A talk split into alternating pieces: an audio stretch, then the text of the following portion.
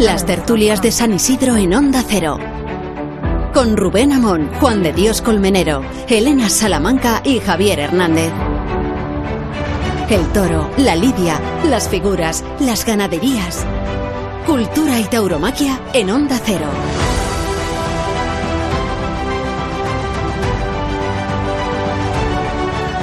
Dice Salvador Vega en un tuit, el torero Salvador Vega, que el toro de Madrid es el ideal para estar inactivo. Bueno, esta provocación viene a cuento después de la corrida de ayer, la corrida de las Ramblas. La corrida que nos ha llevado todos a, a un choque con la realidad, a un shock. Porque no estábamos habituados, no, no estábamos habituados, estábamos más bien alienados en esta feria de San Isidro que cada tarde nos proporciona un poco de euforia, un poco de placer, también de expectación, también de miedo, pero desde luego no el disparate que se vivió ayer en las ventas, tal disparate que parecía que los toros no eran toros de lidia y que se podían haber corrido por las calles de los pueblos, por su desmesura, por su tamaño, por sus intenciones. Parecían, no digo toreados, pero desde luego impropios para la lidia. La contradecían. Así que los tres matadores que se anunciaban, Morenito de Aranda, Juan del Álamo y Tomás Campos, suficiente hicieron con salir vivos y cerca estuvieron mucho mm, de irse por la enfermería. Se me ocurre el caso del de, propio Tomás Campos, un torero de arte, de clase, expuesto a las tareas de legionario, justificándose en una de las pocas actuaciones que va a tener este año entre los pitones de un ejemplar que se llamaba Taleguilla.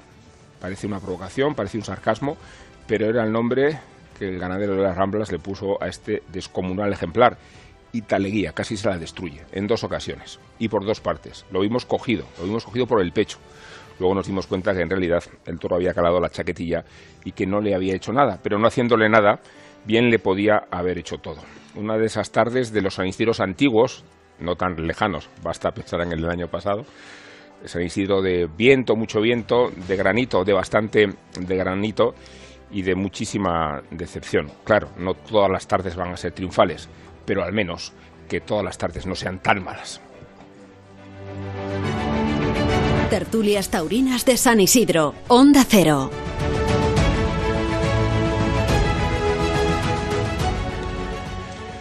Bueno, aquí estamos. Javier, ¿cómo estás? Pues entreviene muy bien.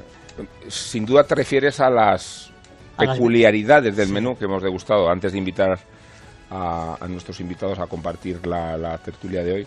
Las viandas o el buen yantar, podríamos decir que no falla, con los mejores ingredientes de temporada y una preparación exquisita. Como cada día, Rubén, en el restaurante Sandó del Hotel Santo Domingo y, y hoy degustando ese gazpacho de sandía, esos huevos cremosos, poquito hechos, con patata, con bacon, que se revolvían totalmente, que eran una auténtica delicia en boca ese cachopo de, de, ternera, que se te caían las lágrimas, que lo he visto. No era de la rambla la ternera, no, era, esta era buena. No, esta era buena, buena, con, con su quesito, con un, una pizquita de, de, picante para darle un sabor maravilloso. Y ese mousse de chocolate, que un día más será lo único que pruebe nuestra Elena Salamanca, que, que mira que le he dicho que, que, venga antes, pero no hay no hay manera de, de, de convencerla. No me da tiempo. Ahí lo que Yo te, te, hago pierdes. caso, pero no puedo hacer más. Y como siempre, con todas las comodidades en este restaurante Sandó, que ofrece a sus clientes para que puedan venir a comer o a cenar. Eh, la primera hora del parking, ya saben, es gratis por la calle San Bernardo y lo tienen facilísimo. Merece la pena venir a comer, ¿eh? Eh, primero porque la comida es maravillosa y segundo porque ven a esta cuadrilla del arte que cada día eh, se da cita. En... Titulares y suplentes. Y suplentes. Tenemos todas sí, las categorías sí. bien cubiertas. ¿Y cómo poder reservar? Muy sencillo. Por un lado pueden marcar el 915479911 o simplemente entrar en el restaurantesandó.es.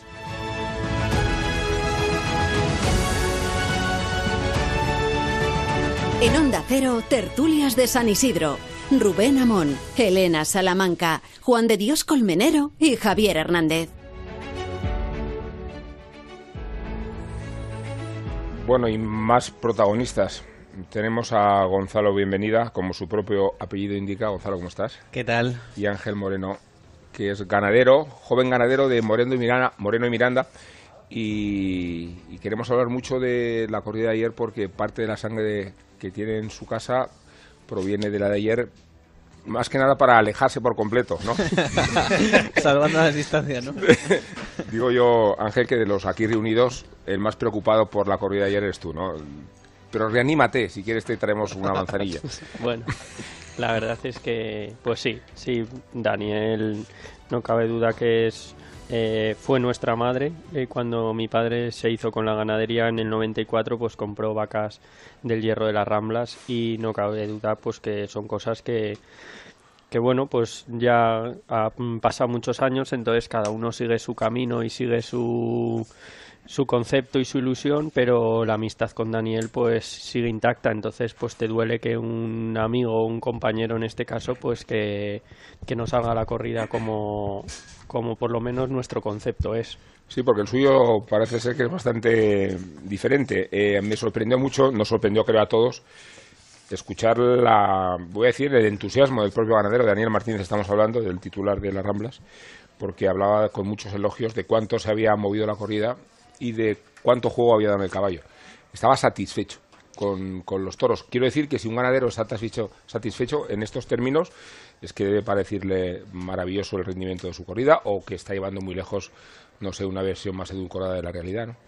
Hay muchas veces que cuando acabas de salir de una corrida y más siendo tuya, pues estás un poco en, en un soco, en una nube que, que igual no, vamos, yo en mi caso no habría hablado así de si hubiese sido mía, pero claro, pues cada uno eh, hay muchas veces que buscas el intentar defender algo que, ayer a mí me habría costado hacerlo pero bueno, mmm, cada uno, como te he comentado antes, pues tiene un concepto. Eh, el nuestro, desde luego, es, es, es, buscar otro tipo de embestidas y otro tipo de comportamientos, pero él, él sabe lo que hace, sabe lo que tiene y, y no cabe duda que estoy seguro que, que busca otro tipo de embestidas. Bueno, Gonzalo, bienvenida, aparte de bienvenidas, periodista, compañero nuestro, lo ha sido en Antena 3, lo es en muchos medios también en el mundo.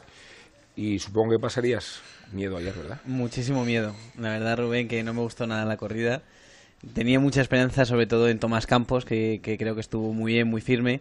Pero cuando se ve un torero con las plantas tan asentadas, presentando la muleta tan plana y queriendo hacer las cosas tan despacio, y con unos toros que en vez de ser agradecidos, pues fueron todo lo contrario, ¿no? En cuanto se descuidó, pues lo enganchó por la nalga en un caso y en otro le metió el pitón en el chalequillo pues pasé muy mal rato y la verdad que la corrida me pareció nefasta. Una corrida durísima, sobre todo porque debemos, debemos de considerar que los toreros que vienen a San Isidro no es que ya confíen toda su temporada a lo que pueda pasar, sino es que vienen de torear poquísimo, poquísimo. Claro. Uh -huh. Era la circunstancia, iba a decir de Tomás Campos, pero Cinco es que, tardes, te recuerdo, Rubén. Sí, Cinco. pero es que Bonito de Aranda estaba en esas mismas circunstancias y desde luego Juan del Álamo, que es un torero que circula más, circula mucho menos de lo que tendría que hacerlo, considerando haber sido triunfador hace dos años y, uh -huh. y siendo un torero más de referencia, ¿no? Sí, al final Madrid se vuelve vital, ¿no? Eh, o sea, para todos estos toreros. Y, y, bueno, estamos hablando de que Madrid es una eh, está siendo un San Isidro de renovación, pero también va a ser un San Isidro de mucha escoba. O sea, hay toreros que están ahí en un nivel medio que si no pasa nada, pues pueden quedar muy, muy, muy relegados, ¿no? En el sistema, en, en general en el escalafón. Es una pena porque son, son cortes de toreros que suman mucho, que hacen mucha falta. Hablábamos ayer, por ejemplo, de, de Tomás Campos, que es un torero que, que torea muy poco, pero que el aficionado agradece. Además estamos en ese tiempo de renovación, de que están pasando cosas súper interesantes. Y bueno, pues Tomás venía con esa única tarde y se encuentra con esa corrida de las Ramblas con la que no puede hacer nada más que salvar la vida. Fue todo lo que, lo que pudo hacer, pero también es cierto que que hay que pedir un poco de que los empresarios apuesten también.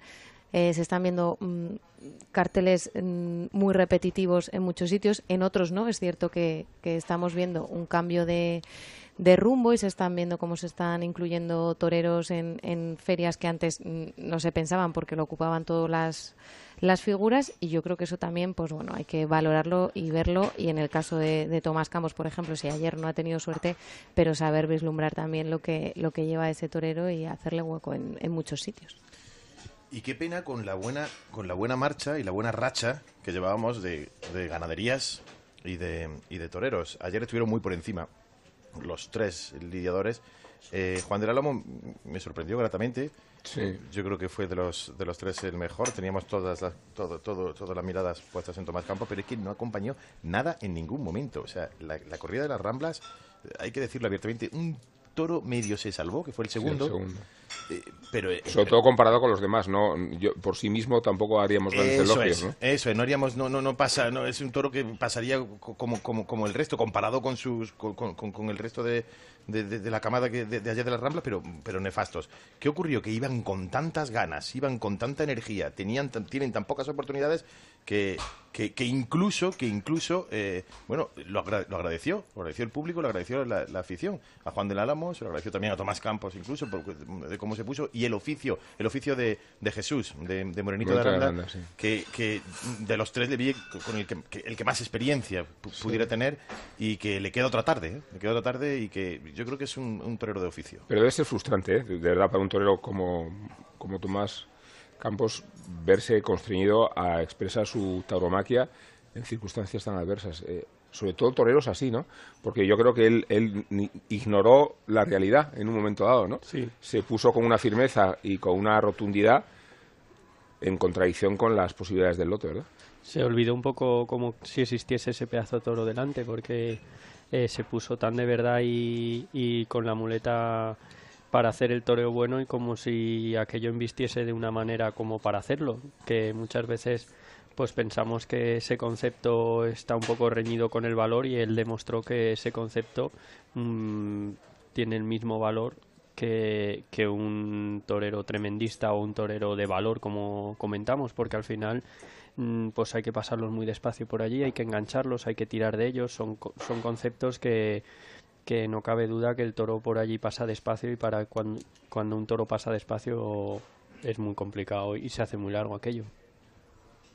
¿Compartís con Elena esta idea de que a estos toreros hay que esperarlos, tener Hombre, paciencia? sobre todo a Tomás, ¿no? Sobre todo a, a Tomás Campos que... ¿A que- qué decías a José Tomás? No.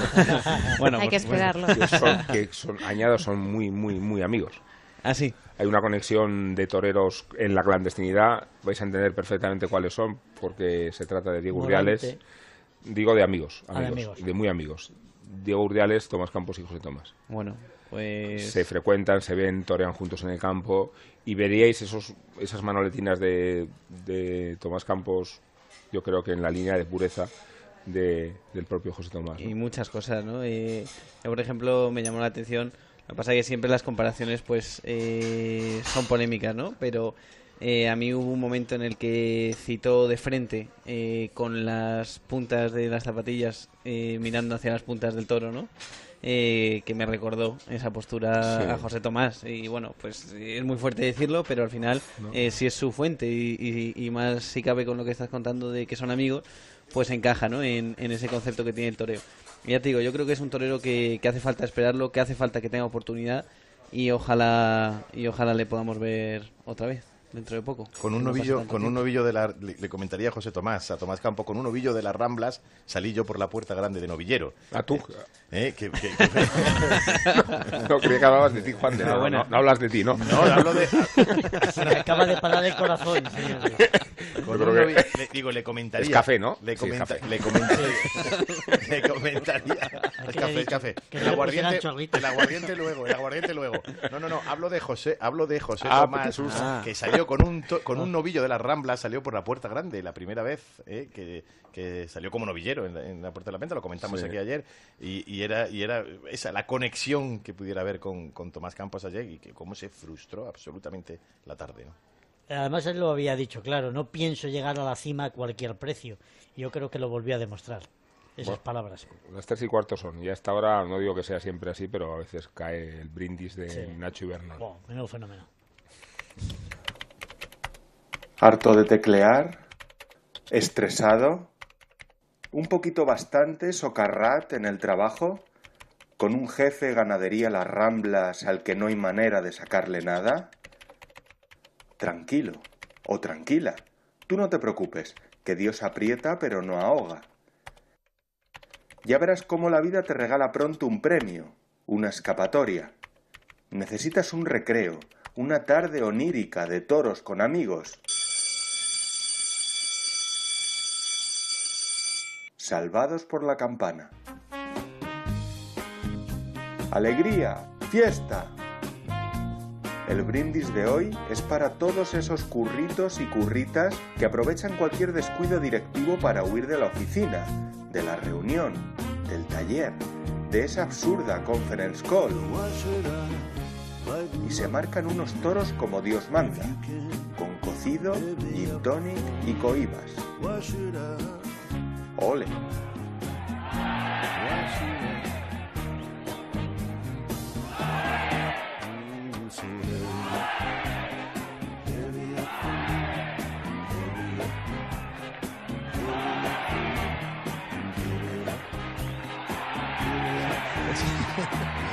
Great. Estamos en abierto, señores. Ah, que estamos en abierto favor, ya. que- cuidado, no sé Estábamos de- con el- eh, comentando el brindis. No, no- no sé de qué os reíais, se ha oído todo, ¿eh? pero por favor, eh, un, poco, un poco de consideración a los oyentes que no participan de vuestras... ¿Qué estoy bebiendo, en serio? Mira, bueno, Seguro que- Lo he preguntado antes, se- seguro No que café... Se está dando una pena que se esté acabando esto, aunque todavía queden, todavía queden, ¿eh? Doce. Bueno, se está acabando esto, ¿no? Pues mira, Juan, te voy a decir una cosa. Aparte de que es como si estuviéramos al principio de la Feria de Abril, porque no sé cuántas catardes quedan todavía, 12. queda como una Feria de Abril entera. Para tu consuelo, te voy a dar una noticia. Y es que han salido los carteles de San Fermín. Han salido esta mañana. Y se nota la influencia de Madrid en muchos de ellos. De hecho, algunos podrían eh, compararse. Es Roca Rey el único torero que repite, va dos tardes. Entra para vuestra alegría y la mía también Pablo Aguado. Ole. Sí. Y después repiten otros matadores que hemos visto en Buen Aire en Madrid. A Robleño como premio a estar bien con la de escolar. Le dan la de escolar, pero hay un cartel que me gusta mucho, que es la corrida de Jandilla, que no invistió en Madrid, que sí lo hizo en Pamplona el año pasado y que lo ha hecho en muchas plazas, Sí. de Toro Grande. Eh, Urdiales, Castella y Rocarrey, que os parece, el miércoles No está 10 mal. de julio. La de Victoriano del Río, ¿no? Parece El que- 11 de julio, Antonio Ferreira Juli y Pablo Aguado. El 12 de julio, Miguel Ángel Pereira Cayetano y Rocarrey. El 13, Román José Garrido y Javier Marín, que es la corrida de la Palmesilla. El 14 termina la feria con una ganadería nueva que se llama Eduardo, Eduardo Miura. Ah, bien. La torean para variar Rafaelillo, Octavio Chacón y, y Juan Leal. Eh, no he dicho los primeros carteles. Falta, ¿y David de Miranda no, no está? No está David de Miranda. Pues está muy mal eso. Es una de las ausencias. Porque lo saqué yo a hombros y... y- Pero fijaos en este cartel que podía ser de San Parece que van dando. Es uno de las revelaciones. El, el 7 de julio, San Fermín. San Fermín, correcto. Pobre de mí. Torea Emilio. No, eh, eh, por el vino, ese es el Ese es último el día. 14, ese es el Ya, 14. bueno, pero digo Seguro que es café también tú. Bueno, torean Emilio de Justo, Alberto López de Simón y Ginés Marín. La corrida del Puerto, que no salió buena en Madrid. El día 8 es Manuel Escribano, Rubén Espinar y Juan del Álamo. Así hemos dicho la feria entera. La corrida de Cebada Gago. Y el 5 de julio, como es tradición, la novillada. Francisco de Manuel, Antonio Grande y Diego San Román. La corrida de Pincha. Ginés Marín hace doblete. Ginés Marín hace doblete. Sí. No, hay, No. hay dos marines, Javier y Ah. Ginés. No, Ah, por eso, Javier y por eso. Ginés. por eso Falta no. Serafín. Para hacer la, ten- la marines. están los invitados, Sí, ¿eh? sí, da, sí, da ¿no? gusto con esta tertulia, ¿eh? ¿Qué os parece la feria de San Fermín, así como os la he contado? Hombre, muy interesante para mí.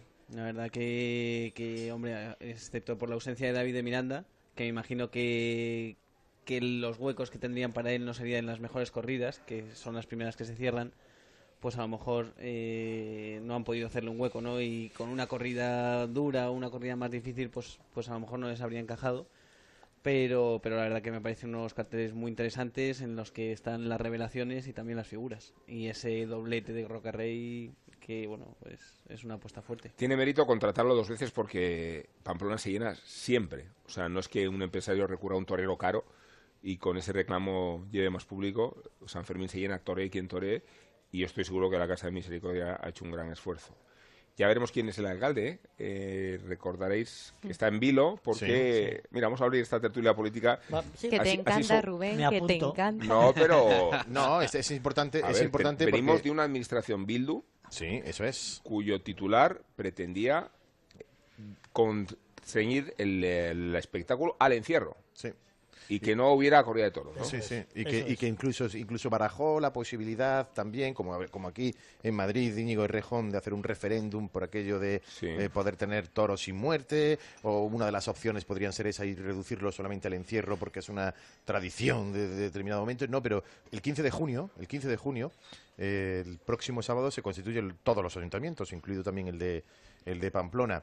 Las negociaciones, lo último que hay de negociaciones que están bastante Sí. relacionadas con el gobierno de Navarra. Muchísimo, ver, muchísimo. cuéntame. Eh, es que, bueno, Navarra eh, empezó, empezó eh, Chivite, el la representante del Partido Socialista, a intentar un gobierno alternativo. Desde Ferraz lo han, lo han parado. Sí. Desde Ferraz lo han parado, que ese gobierno alternativo incluiría a Bildu y que eso influiría directamente en el Ayuntamiento de Pamplona. Sí. Han parado ese gobierno alternativo y parece ser que Navarra suma, incluso con, La opción con, de... con la opción de una abstención del Partido Socialista para que Navarra suma, que ha sacado casi el doble de diputados a la segunda fuerza política. Muy bien explicado. Muy bien, muy Juan así se dice. Entonces, entonces eso repercutirá y tendrá un, un- Sí, el porque se será también de Navarra. suponía, se suponía que si Bildu se abstenía en beneficio de la opción socialista, Eso es, la contrapartida podría ser el ayuntamiento de Pamplona. el Ayuntamiento de Pamplona. Eso es.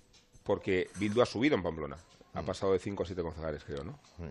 Y- y, de esa forma tendríamos una administración hostil hacia los toros y con la otra administración no va a existir ese problema. Eso es, pero con el Partido Socialista en Navarra y con Navarra Suma, y, con, y Navarra Suma también en Pamplona, pues tiene una diferencia considerable para poder gobernar el ayuntamiento y la comunidad. Me gustaba muchísimo esta idea, Borrascas, de encierro y corriano. Es como si hay partido de fútbol, pero solo Sí, pero entrenamiento. Bildu Ya. siempre que ha intentado en Pamplona tirar por esos caminos no le ha ido nada bien y ha tenido que recoger velas también siempre que ha intentado pues un poco primero empezó con no luego ya dijo bueno Sí. encierro sí corrida no o sea ya no sabía por dónde tirar porque sabe que en Pamplona es intocable Pero que ocurre un fenómeno muy curioso, no sé cómo lo veis vosotros. En Pamplona, de repente, el boicot informativo a los toros desaparece. Todas las cadenas se interesan, todas nos cuentan el encierro, todas. Es verdad. Eh, y, y lo curioso es que nos cuentan lo que ha pasado en el encierro, pero no lo que ha pasado en la plaza. Siendo, se supone, el encierro un trámite más o menos festivo y lúdico al acontecimiento que provoca después la propia razón de ser de la corrida, ¿no? Sí, ¿tendremos nosotros culpa en, en no ser capaces de, de contar lo suficiente que lo realmente importante es la corrida de la tarde? O sea, eh, quiero decir, el encierro es tan internacional, Eh, recoge eh, tanta atención durante esos días que de alguna forma será nuestra culpa que no siempre digamos que los toros que se corren en encierro son los que se lidian por la tarde por estos toreros. Es que ha pasado hasta en los encierros, en las retransmisiones de los encierros de televisión española, que en los últimos años la verdad que se le está dando más importancia a los toreros, incluso se les hace entrevistas, pero de alguna forma eh, durante una época, no sé por qué, pues eh, se decía de pasada y en la despedida. Eh, se contaba el cartel de la tarde, ¿no? Sí, es verdad. De hecho, hay este concepto que a mí me hace mucha gracia también, que es encierro rápido y limpio, ¿no? Sí. O sea, eso no es un encierro, vamos. Eh, Sexo rápido y limpio no puede ser. No lo llaméis sexo, llam- llamarlo de otra forma. Pero, ti- pero tiene, tiene mucho que ver con, con la idea de el encierro Que como incruento y atlético, ¿no? Donde las, los animales pasen para lucimiento reunidos siempre, ¿no? Y sea todo muy rápido. Se le concede un protagonismo desmesurado a los corredores, que me parece muy bien, pero sus, para mí son perfectamente anónimos. Me parece mucho más difícil estar quieto por la tarde con el toro en el centro del ruedo, quieto, no correr, sino estar quieto. Pero la fama animalista y esta idea de la asepsia, ¿no? Porque recordad que ahora se pone spray en el suelo para que los toros no resbalen. Resbalar. Sí. Eh, y después quería hablar con el ganadero. Ángel, eh, la- es verdad que antes los toros iban desperdigados o se desperdigaban, pero con esta costumbre que tenéis los ganaderos, no sé si es tu caso, ¿eh? de correrlos y de ir en grupo, cuando llegan al encierro tienen asumida más o menos esa propia disciplina y, cada vez van más en grupo y cada vez tardan menos en hacer una marca. Sí, nosotros no corremos los toros. mm, No sé si estaremos equivocados o acertados, pero nosotros no somos no somos partidarios de correrlos. Pero sí, no cabe duda que esta nueva moda o esta nueva forma de, de entrenar los toros al final son toros atletas y están muy acostumbrados a correr a mucha velocidad y dos o tres días por semana incluso. Entonces, pues cuando salen con el encierro, lo único que es eh, es otra carrera más a la que están acostumbrados a correr semanalmente. ¿Qué pasa? Que hay mucha gente por medio, pero si te fijas, pues muchas veces incluso los toros eh, lo que hacen es quitar gente del medio, no como antiguamente que los toros no se corrían, entonces el toro al sofocarse era cuando Sí. se enfadaba y es cuando pues se paraba, se volvía eh, y ya pues claramente había más peligro. Claro, Javier, tú pensarás, la Feria San Isidro la estoy viendo en, En el ca- 67, ¿eh? de Movistar. Y, Sí, sí. y te pregunto, te pregunto. Pregunte, pregunte. De la todo. en esta parte ya de entrevista de la, de la tertulia, ¿dónde crees que puedes ver la Feria de San Fermín? Íntegramente, ¿eh? íntegramente Hombre, estaba entre entre Terezamora y pero yo creo que voy a voy a volver a apostar por Movistar yo creo que sí también el 67 Canal 67 ¿No tengo que de cambiarlo? Movistar, la Feria de San. Fermín, ¿cómo no? y, y muy importante te- lo de las manoletinas ¿eh? Ser alternativo es ver lo que quieres ver. Vive tu pasión por los toros con la Feria de San Isidro. En directo y en exclusiva en Movistar Plus. Con reportajes, análisis de las mejores faenas y programas especializados. Contrata Canal Toros en el 1004 y tiendas Movistar. Y disfruta del resto de la temporada taurina. En la Feria de San Isidro los caballos también son protagonistas. Las figuras del rejoneo Diego Ventura, Lea Vicens, Pablo Hermoso de Mendoza y Sergio Galán, entre otros, se dan cita en las ventas. Consulta carteles y compra tus entradas en las-ventas.com. Comprando una mesa en Mercaoficina retiras el CO2 que producen cuatro coches circulando un día entero. El actual modelo económico lineal podría estar viviendo sus últimos días y su lugar será ocupado por la economía circular. Mercaoficina lleva a cabo numerosas acciones que contribuyen al cuidado del medio ambiente. Venta de mobiliario reutilizado. Alquiler de mobiliario. Fabricación sostenible. Reducir, reusar y reciclar. Juntos mejoramos el planeta. Ecooferta, mesa operativa, cajonera, silla operativa y papelera por tan solo 151 euros masiva. Más información en mercaoficina.es. ¿Necesita un taxi? Radioteléfono pide taxi. 91 547 8200. La mayor flota de taxi. Al llegar a Barajas, llámenos y le recogeremos en nuestro punto de encuentro. Aceptamos pago con tarjetas de crédito y puede obtener factura oficial de cada servicio. 91 547 8200 o pidetaxi.es. La rentabilidad del alquiler se llama Alquiler Seguro, única empresa que garantiza el cobro puntual de las rentas el día 5 de cada mes. Alquiler Seguro. Llama ahora 902 37 57 77. Alquiler Seguro. Protección a propietarios 902 37 57 77.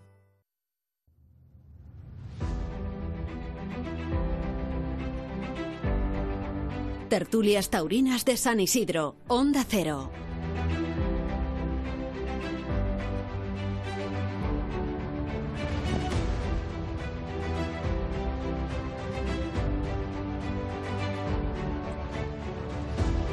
Bueno, aquí seguimos en el Hotel Santo Domingo, qué primor, ¿eh? De lugar, Qué Javier. maravilla qué lujo todas las tardes está lleno eh por cierto Hemos puesto en la billete, sí. sí sí hemos puesto el cartel Bueno, estamos nosotros, como siempre, está Elena Salamaca, como siempre también, y Juan de Colmenero, y está Gonzalo Bienvenida y Ángel Moreno, que es ganadero de Moreno y Miranda, y que nos está hablando sobre, sobre que él discrepa de esta disciplina atlética que muchos ganaderos conciben para los toros. Es que ahí está Tauródromos, ¿no? Juan Pedro Domecq, por ejemplo, Sí. tiene una especie de instalación olímpica donde los toros corren mucho y además van en manada, ¿no? Sí, no cabe duda que, hombre, estamos hablando de ganaderos eh, que ojalá fuese yo, Juan Pedro, Cubillo, ganaderos que, que no cabe duda que están en la élite y ellos los corren, entonces algo bueno tendrá, pero, pero bueno, mm, tanto mi padre como yo que buscamos mucho o estudiamos mucho el tema genética, pues eh, creo que el tema de correrlo, al final, el que el toro se mueva más o menos mm, puede venir ligado a lo que tenga dentro, la genética que tenga. Eh, hay muchas veces que no por, por más entrenar, eh, si tú no quieres correr, no corres. O no te quieres mover en la plaza, luego no se mueven. No cabe duda que a mí me parece que el toro entre tanda y tanda se recupera mejor el que se ha corrido que el que no. Pero no que se vaya a mover más o menos porque se haya corrido. Nos da mucha alegría establecer comunicación telefónica ahora con Manuel Escribano. Digo eh, mucha alegría porque vamos a hablar con él cuando acaban de darle el alta médica. Maestro, buenas tardes, ¿qué tal? Hola, buenas tardes, ¿qué tal? Pues encantados de escucharte y, encantados más aún de saber que, acabas de salir del hospital. Pues sí, mira, aquí voy en el ave para, para casa y, nada, feliz, la verdad tenía ganas de, de llegar a de volver para casa, todavía nos queda un ratito de ave, pero, bueno, eh, ya contento de poder llegar allí, recuperar y ya estar tranquilo y descansar en casa. ¿Con cómo te encuentras? Bien, la verdad un poco dolorido porque, bueno, ahora ya pues cuando vas perdiendo los calmantes y tal y te quitan las vías pues ya empieza a dar la cara los dolores y tal, y como todo muscular, porque ahora no, pues te tira mucho, ¿no? Tengo el izquierdo reventado, el basto interno, el aductor, y son músculos que no necesita para todo, para las piernas, pero bueno, quitando eso, la verdad que que, que genial, ¿no? Que va todo fenómeno, puedo ir apoyando poquito a poco, puedo ir poquito a poco y, y bueno, espero que cuando llegue allí pues pueda recuperar bien. Es que se, te escuchamos y no salimos de nuestra impresión porque voy a recordar a los oyentes que la jornada fue el jueves de la semana pasada y que a todos nos impresionó mucho el boquete que te abrió la pierna del toro, la ayuda de tu banderillero tapándolo con la mano. Eh, ¿Tuviste percepción, maestro, de, de la gravedad de la jornada entonces, ¿cómo la veías? Sí, perfectamente. Además, se lo dije a los banderilleros cuando cuando llegaron a mí, ¿no? Les dijeron que no la pega fuerte. Sabía que, me, que, la jornada era extensa, era grande. Lo que sí me asusté, que, que bueno, que luego, gracias a Dios, pues no, no fue más allá, es que sangré muchísimo, estaba sangrando muchísimo y me quería que me había partido de nuevo la vena, ¿no? Eso sí me asusté porque, oye, es lo que supone eso y, sí, sí que es verdad que me dio miedo. O bueno, saber que podía perder otra vez de, nuevo todo, ¿no? Pero, pero enfermería vi que ya no que ya no sangraba con esa abundancia, que la hemorragia ya se había cortado y ahí ya me tranquilicé, ya supe que bueno, porque iba a ser extensa la jornada porque me la noté hasta donde me llegó el pitón y, y sabía que bueno, que ya tuviera los destrozos que tuviera, pero vascularmente pues estaba, estaba bien. Eh, Manuel, eh, hiciste un ejercicio de entrega total en todos los tercios, también en el tercio de banderillas y también con la generosidad que enseñaste al toro, ¿no? Toro que tuvo mucha fiereza. Eh, ¿Te sentiste incomprendido por el público? ¿Te molestaron las protestas de algunos aficionados?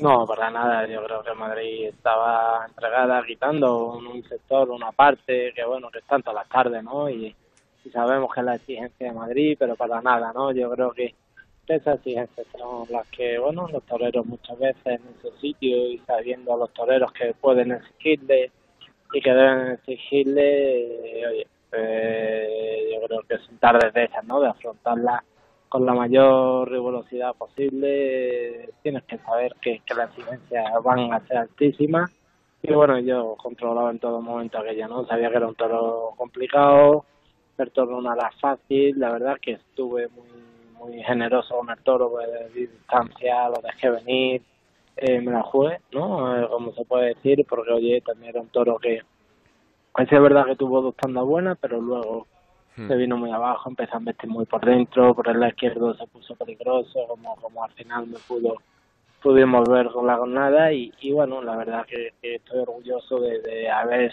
planteado la faena así, ¿no? Eh, el saber de, las embestidas por dentro, picando para adentro, rectas, con esa envergadura que tengo que tener todo y no abrirlo en ningún momento, no desplazarlo en ningún momento, dejarle las muletas por delante y plana y tocando los vuelos, pues, pues bueno, yo creo que es lo, lo, lo, lo grande de esa faena y la actitud mía hacia el toro y hacia una plaza y una tarde tan, tan importante para mí como era esa.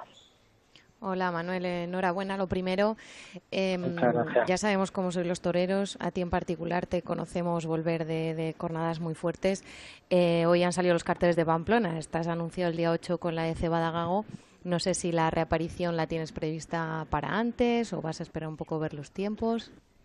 Bueno, al final todo depende de cómo responda, ¿no? La musculación, cómo responda a todo el tratamiento que le dé y al físico y tal, ¿no? Pero bueno, eh, sí es verdad que, mi mente estaba puesta mucho antes, o sea, quiero, me he marcado como muy pronto el 22 en Utrera y, y bueno, voy a intentar llegar, ¿no? Si es verdad que hasta que no esté el 100%, pues todo el mundo sabes que, que no voy a, reaparecer, porque oye, mi actitud en la plaza y mi, mi forma en la plaza pues tiene que estar a un nivel altísimo físicamente y, y bueno, y la verdad que lo vamos a dar caña desde mañana, que ya empecemos, eh, ya iré a las y ya empezaremos con, con todo mi equipo, toda mi gente que, de tantas me ha sacado, que de tantos me ha recuperado y bueno, espero estar para el 22 y si no, pues iré prolongando hasta que encuentre al 100%, pero a Pamplona tengo que llegar al máximo y, bueno, ya la fecha importante y fecha que ya tengo en mi cabeza es esa porque bueno, es una de las, de las tardes más importantes también de, de,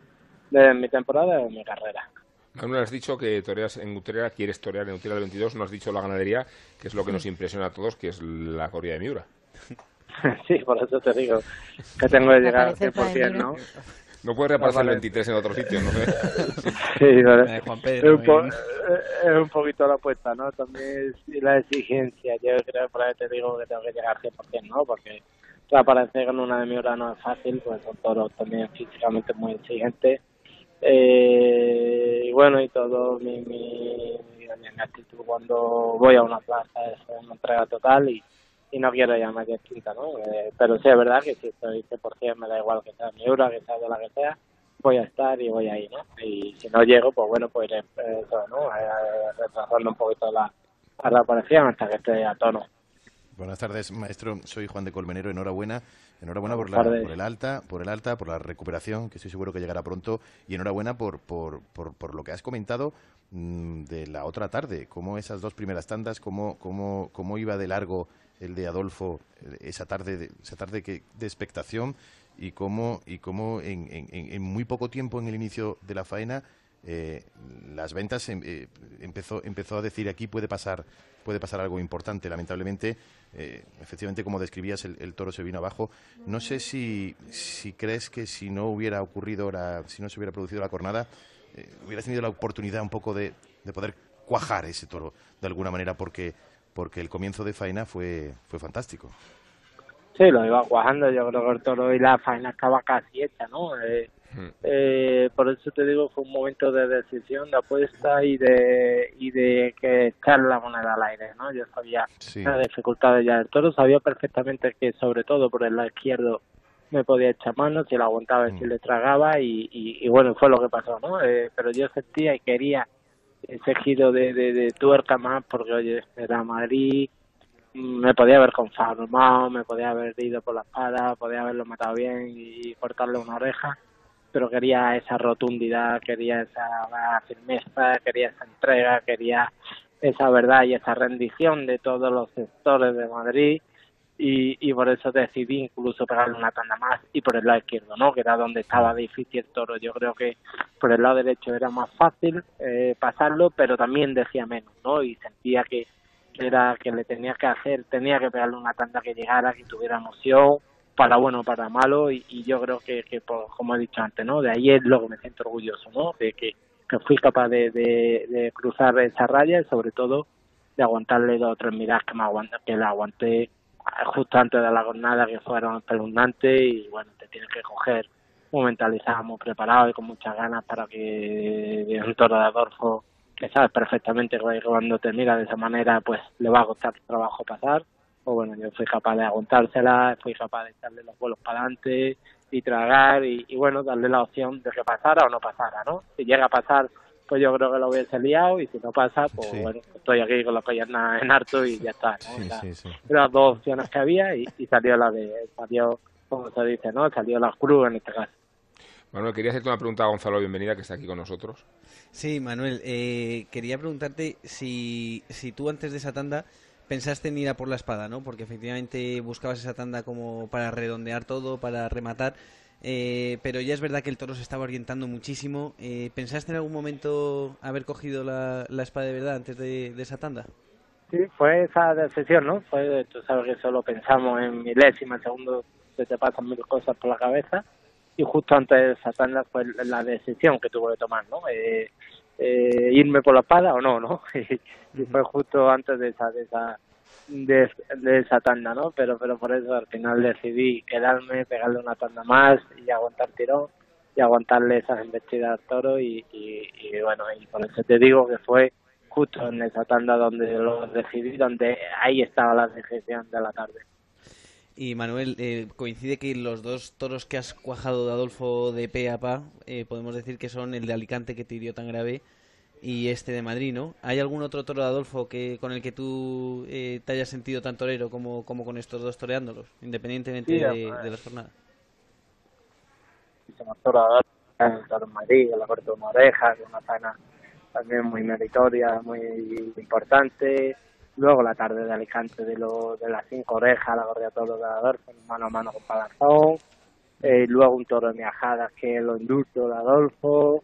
Hay varios toros importantes en mi carrera de Adolfo, en los cuales lo he bajado. Y bueno, hay dos toros también que me han herido muy fuerte, ¿no? La verdad que, que bueno, casualidad y mala suerte y nada, son cosas que, que pasan, ¿no? Son toros también muy artefinos, toros que con nada que te rocen, seguramente te metan en el pitón y, bueno, por eso esa, esas ganaderías pues tiene tanto mérito matarla, ¿no? Y que son, son, son toros que, bueno, que cuando te cogen pues hacen daño porque bueno, aparte de su, de su pitón, pues son toros bastante certeros, por lo menos conmigo han sido bastante certeros, han ido a los sitios perfectamente con, sus pitones y, y bueno, la verdad es que en ese caso he tenido mala suerte, ¿no? El hombre de el hombre de Adolfo Martín, que estuvo al día siguiente viéndome en la habitación, estaba súper apenado, estaba ¿Ah, sí? súper fue a ver, ¿no? porque ya son dos toros que me hieren fuerte y, y bueno, la verdad que es un tío estupendo, que conmigo se lleva genial, que me tiene una suerte increíble y bueno, estaba apenado, estaba, estaba, estaba bueno, estaba consternado por, por bueno, es la segunda vez que me haría un tuyo. Fíjate, Manuel, has dicho una cosa que es muy interesante, que los espectadores estamos pendientes de los pitones y tú de los ojos. Sí, está claro, ¿no? Eh, como, bueno, de vez en cuando le miramos las puntas también. ¿eh? Sí, que- Es- esas las brillaban, miramos ¿eh, además. también, ¿no? Pero y además en estos casos, porque porque es que se te va la vista, ¿no? Tienes que intentar que no, pero, pero se te va la vista a las puntas porque son, son muy finas y mortifinas y, y bueno, pero por eso te digo que, que, que algunas de las miradas, yo creo que hay un vídeo por ahí, por ejemplo en mis redes subí un vídeo que es de la jornada, ¿no? Incluso, pero pero porque quería transmitir eh, eh, la mirada que me pega el toro justo antes de investir a la muleta, antes de la jornada, ¿no? Él da un Sí. paso, se para, me mira, vuelve a meterse en la muleta y cuando inicia para la muleta es cuando me suelta la cara, ¿no? Entonces, fíjate cómo él me tenía catado a mí, me tenía casado y más o menos me tenía medido, ¿no? Yo eso lo vi perfectamente y ahí es la grandeza de aguantarle a un toro con todas sus puntas, todas sus cosas, todos sus kilos y todo, todo lo que tiene un toro, eh, aguantarle pues eh, esas miradas y, esas, eh, desafiantes eh, ¿no? actitudes del toro, ¿no? Delante tuya.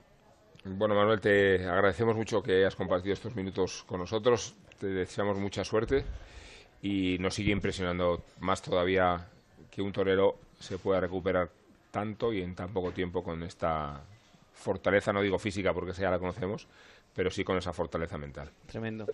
Muchas gracias. Ahora te queda un trabajo, pero bueno, eh, nada, estaremos ahí si Dios quiere. Un fuerte abrazo. Gracias. Pues a mí Un me abrazo una cosa, amigos. Un abrazo, ánimo. Hay que brindar. Ay, no, no, hay que brindar, sí, sí, porque... Me ponga como, como me ponga, ¿no? No, claro, sí, sí, no, y por, por este hombre, por, por No, Escribano, y levantar la copa de, de Higuera, porque es un auténtico fenómeno, por su recuperación in- inmediata, y también por los miembros de esta, de, esa, de esta mesa camilla que tenemos en el día de hoy en este Hotel Santo Domingo, y este buen vino, pero no un vino cualquiera, no, no, eh, un vino Higuera, patrocinador de nuestras tertulias, que nos acompaña cada día con su tinto Pepe Higuera, elaborado en rueda con uno de sus viñedos de Ribera de Duero y Toro. Un ensamblaje de elegancia y potencia, sofisticación y cuerpo que acompañan tus mejores momentos y también algunos malos, como el que ha eh, pasado el, el Sí. pobre escribano. Descubra toda su variedad y toda su pureza en vinosgrupohillera.com.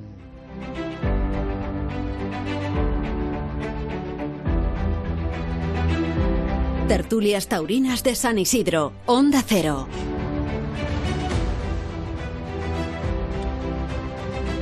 Da, da mucho que pensar esta entereza de, de Escribano. Eh, él no fue consciente de dos cosas que sucedieron después. La primera es el aviso del presidente a Román cuando tenía la espada. Algo completamente... porque eh, eh, vamos, porque se había cumplido los 10 minutos. O sea, atención, ¿eh? Tendría que empezar otra vez el tiempo, ¿no? Digo yo, vamos. Sí, pero vamos, que yo entiendo No que sé no sé qué dice el reglamento, pero es que me da exactamente igual. claro, ¿no? En un estado de shock, de conmoción, más allá de, de cuánto entretiene el tiempo el traslado de un torero a la enfermería cuando estábamos en el desenlace del trasteo. ¿no? La segunda circunstancia que os someto a vuestra opinión es al toro se le aplaudió en el arrastre. Que entiendo que reuniera cualidades para hacerse en función del criterio torista o incluso de las cualidades que tuvo el toro, ¿no? el toro bravo, hasta que hubo ese momento de, cambio, pero no desde luego en sensibilidad con lo que está ocurriendo, ¿no? Hombre, eh, totalmente. O sea, al final, eh, yo creo que antes que buen aficionado o mal aficionado hay que ser buena persona. y desde luego aplaudir a, a un toro eh, que ha atravesado el muslo un torero y que con su sangre ha empapado un vestido de torear y además eh, porque hay cornadas que son graves y no y no aparentan en la plaza pero es que esta precisamente fue una auténtica conmoción Sí. le cambió el color a Manuel Escribano, nos asustamos todos muchísimo y que hubiera esos aplausos cuando arrastraron al cuarto toro, eh, a mí me parece una salvajada. Gonzalo se llama falta de sensibilidad. Es así de sencillo. Mm, mm, Hablaba con César Rincón sobre esto a- ayer y él decía que se le quedó tan mal cuerpo que ya no pudo ver la corrida y que después tuvo que recuperar en vídeo las faenas de Román y, y de Rocarrey, pero que se le quedó un mal cuerpo que creo que compartimos muchos en el ruedo, porque es verdad que fue muy explícita la escena, ¿no? Una, una eh, cornada de las que se ven mucho, ¿no? Sí, es porque no te pide el cuerpo, no te pide el cuerpo eh, eh, ovacionar al toro en el arrastre, aunque se lo merezca Sí, sí. eh, en un determinado momento. Sobre todo porque, porque el toro puede ser bueno y hay gente que puede opinar que, que con independencia de que pueda haber una acogida que forma parte de esto, ¿no? Sí, de la claro, brava, una acogida Mm. forma parte de ello y si el toro es bueno, pues eh, necesita su, su premio, su recompensa y hay gente que pueda, de, de una manera mucho más eh, dogmática, pensar así. Pero el problema es que te salga de- de- del cuerpo en ese momento. El problema es que no, no- no- no veas, o igual yo siempre tiendo a pensar bien y, y pienso que a lo mejor en, en- en ese momento no, no alcanza a, a ver la gravedad que en ese momento podía tener, podía tener la cornada, ¿no? Pero porque, porque eh, con, con Roca Rey eh, en la anterior tarde entró una vez en enfermerías, volvió a salir, entonces quizá, quizá la gente estaba acostumbrada a que, que- que son de hierro, ¿no? Eh, son héroes de hierro y quizá, y quizá esa, esa falta de sensibilidad que sí que puede haber en un momento es por desconocimiento de la gravedad que tenía, que tenía el momento, ¿no? Pero desde luego no te lo pide el cuerpo, ¿no? ¿Cu- ¿Cuánto creéis que, que Rocarrey y su aparición ha condicionado a los demás toreros a ir más allá de lo que iban? Cruzando líneas rojas como ya han cruzado todos, ¿no? Pero ¿tenéis la percepción de que hay una psicosis de emulación y que ha puesto tan caro el torero Rocarrey que muchos toreros o de su corte o, o de otros cortes, fijaos ayer a Tomás Campos, ¿eh? se ven co- constreñidos, forzados o motivados a ir más lejos que nunca? Sí, Yo, yo creo que cuando aparece un torero que pisa esos terrenos y revoluciona un poco una época y un y una situación, eh, no cabe duda que que bueno que se aprieta a todo el mundo, tanto toreros como ganaderos como como empresarios, al final es una revolución y una revolución pues eh, no queda más remedio que espabilar porque si no te quedas atrás. Entonces todos los toreros mm, compañeros suyos, pues yo creo que, que les ha hecho despertar, no, des- no que estuvieran dormidos, sino que te fuerza un poco a, a siempre estar un punto más de, del, de lo normal para, para intentar seguir ese eh, pues pues ese torbellino que roca que va por delante de todo. Ángel no lo va a decir, pero eh, uno de los hierros que le gustan a, a Roca Rey es el de Miranda y Moreno. eh, el maestro Ponce también la mata corridas de toros. Eso Sí. también eh, te crea una responsabilidad el verlo anunciado con alguien así, que sabes que todo el mundo va a verlo a él, que tiene que responder el ganado, porque es la base, porque un torero en este momento, vamos a decirle que le servirían el 90% de los toros y el que no le sirve es porque no sirve. O sea, Sí, el año pasado tuvimos la suerte de que de estar anunciados en Colmenar Viejo y, y lo mataron Padilla, Ponce y Roca y al final pues sí es una responsabilidad de que al final tanto Enrique como Andrés son dos toreros que que les sigue mucha gente, que les espera mucha gente, que mueven mucha ilusión y mucha y son tardes de mucha responsabilidad ellos mm, se crean esa responsabilidad a ellos mismos y el ganadero pues pues tiene que estar al alcance a la altura de, de esas circunstancias. Y todo va a una velocidad eh, distinta a cuando son este tipo de toreros los que te matan las corridas a cuando no, porque al final pues todo es eh, suelen llevar porque muchas veces está un poco eh, lo fácil es decir no como es figura del toreo lleva el toro más pequeño Mm, yo no estoy de acuerdo eh, yo las corridas que nuestras que ha matado tanto Enrique como Andrés siempre ha sido un punto por encima de la plaza Mm, normal o sea si en, en Colmenar Viejo el año pasado por ejemplo eh, la corrida era un punto más de lo que suelen llevar. Eh, ahí te demuestra que son figuras por algo y que empujan esto como los que más. De hecho, Roca hizo una de las mejores faenas del año, ¿no? De su Sí. temporada en Sí, sí. Colmenar. Sí. Tuvimos la suerte de, de que le salió un 83 Camucho, un toro con mucha transmisión, mucha movilidad. Eh, bueno, lo hablábamos antes de la movilidad. Al final la movilidad que nosotros buscamos es una, una movilidad con humillación, que se desplace. Eh, yo tuve la suerte de al mes de la corrida estar con, con Roca y, y hablábamos de ese toro y decía que, que son toros que te exigen mucho porque no cabe duda que, que piden que estar muy firme pero que al final el toro tuvo virtudes que te permiten torear y llegar arriba como son pues esa movilidad de la que hablábamos eh, el toro se salía un tranco más de la muleta de lo que o sea el, el torero le lleva hasta Mm. un punto pero ese toro se sale entonces hay mm, un muletazo y van a otro no hacen molinillo que al final es lo que de verdad nos transmite al espectador cuando hay una tanda de cinco muletazos y el de pecho no Que cada un- muletazo tiene un principio y un final. Claro, un inicio y un final. Al final el, to- el torero es capaz de enganchar el toro, soltarlo y volverlo a enganchar. Ese es, ese es el verdadero toreo y esa es la verdad de, de esto en el que eh, demuestra que el toro, eh, en cuanto lo enganchan y lo vuelven a soltar, ahí es cuando de verdad hace el esfuerzo el torero, el toro y cuando de verdad hace el esfuerzo el torero de ser capaz de enganchar y tirar de la embestida. Deseando estamos de volver a ver cu- cómo tienes la perspectiva, los próximos sitios. ¿El Colmenar este año repites o No, vas a otro? este año a Colmenar no vamos, pero bueno, tenemos eh, 15 toros y, y, pues hemos tenido la suerte de que han venido la gente de Roca Rey y también la gente de- del Maestro Ponce y bueno, pues eh, no hay nada cerrado, pero estamos ahí viéndolo. ¿Y, y cómo se concibe una, una ganadería contemporánea? Porque mm, el otro día hablando con los consagrados, todos tienen esta idea primero que es deficitaria, salvo que eh, tengas una finca ya pagada o, que tengas mucha suerte.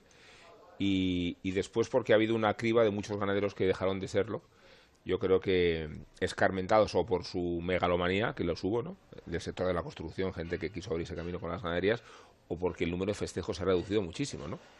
Sí, yo tengo la suerte de también venir por parte de madre de una familia ganadera de toda la vida. Yo mm, soy nieto de Antonio Pérez y pues no cabe- eh, soy la séptima generación de ganaderos. Mm, Yo eh, hablaba, he tenido la suerte de poder hablar mucho con mi abuelo y mi abuelo toda la vida me estuvo explicando que, que bueno, que, que toda la vida se ha estado diciendo que era deficitario, que era un, eh, un- Mal pues, negocio. Sí, un negocio malo, un negocio duro, eh, un negocio de muchos sinsabores, pero bueno, yo tengo el ejemplo de que mi abuelo sacó a siete hijos adelante eh, con sus Mm. carreras y con, y con una ilusión y bueno, pues a nosotros por suerte nunca nos ha faltado de nada.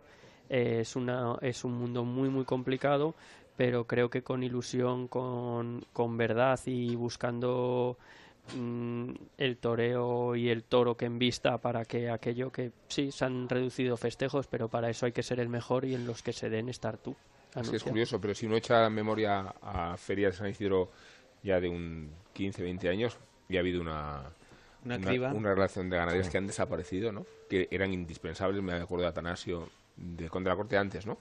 De Garzón, de Sepúlveda, muchas de Salamanca, porque has citado a Antonio Pérez, bueno, no digo Antonio Pérez, en los 60 y los 70 lo que era, ¿no? En todas sus derivaciones. Y, y han aparecido otras que ahora sí que son ubicuas, pienso en Cubillo, en Vitorano del Río, Garcigrande. en Garcigrande, ¿no? Qué transformación, ¿no, Gonzalo? Sí, sí, sí, hombre, eh, la verdad que sobre todo la pena, Rubén, es eh, que el abanico se ha quedado un poco corto, ¿no? O sea, yo creo que, que es verdad que han aparecido ganaderías muy importantes y, y ganaderías que hacen que suplen de alguna manera eh, e- esos otros hierros eh, tan importantes en ese momento pero la pena es eh, lo cerrado que está el abanico de procedencias ¿no? Sí, de encastes, sí. eso es Eh, o sea, es, es una pena porque antes la verdad que investían toros de muchísimos encastes distintos y, y había una variedad de ganaderías pues que permitían también que, que los toreros jugaran un poco con eso, ¿no? Que, que se apuntaran a otras corridas sin tener que hacer el gesto del siglo, sino simplemente eh, sabiendo que a lo mejor había menos probabilidad de que embistieran, pero que se podían matar. Sí. Y, y bueno, pues, pues en eso yo creo que se ha empobrecido un poquito la fiesta y, y que es una pena dentro de que hoy en día hay grandísimas ganaderías y que el toro eh, embiste probablemente mejor que No había ocurrido esto, o muy poco, esto del torero franquicia, un torero que asimila casi una ganadería entera, ¿no? El caso del Juli con, con García Grande o José Tomás lo que hacía con, con Cubillo, El otro día- Ponce con Juan Pedro, ¿no? O sea, se crea una especie de torero franquicia, ¿no? Sí.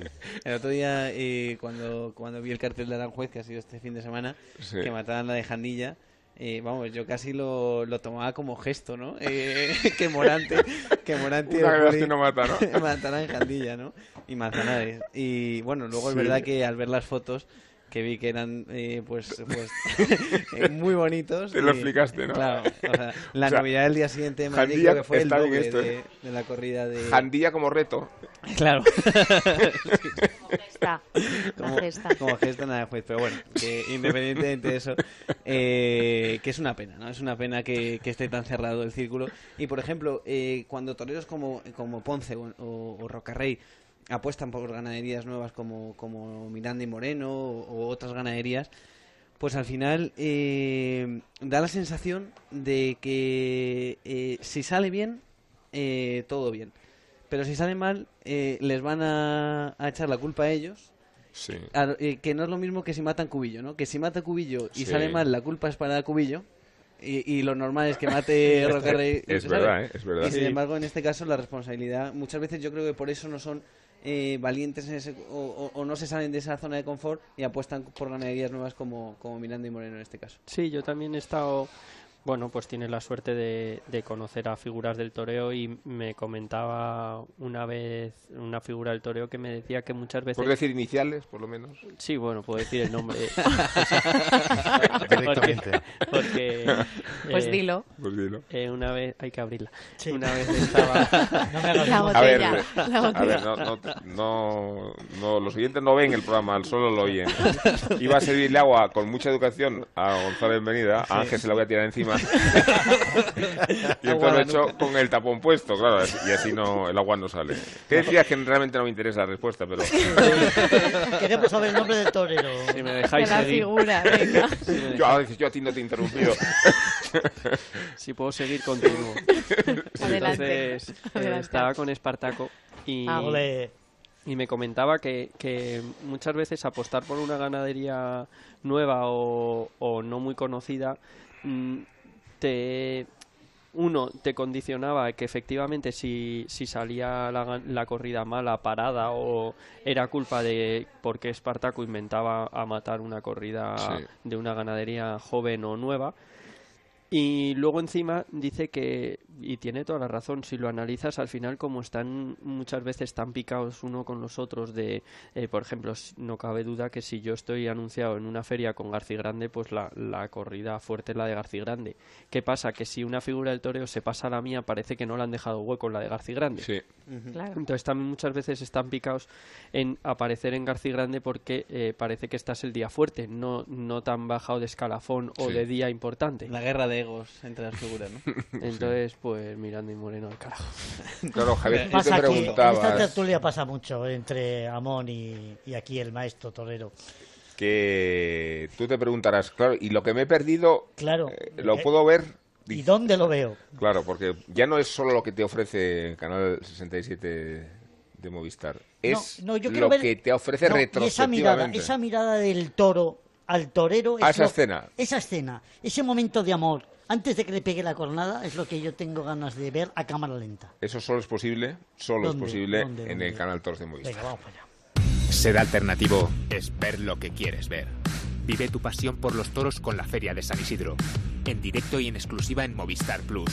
con reportajes, análisis de las mejores faenas y programas especializados. Contrata Canal Toros en el 1004 y tiendas Movistar y disfruta del resto de la temporada taurina.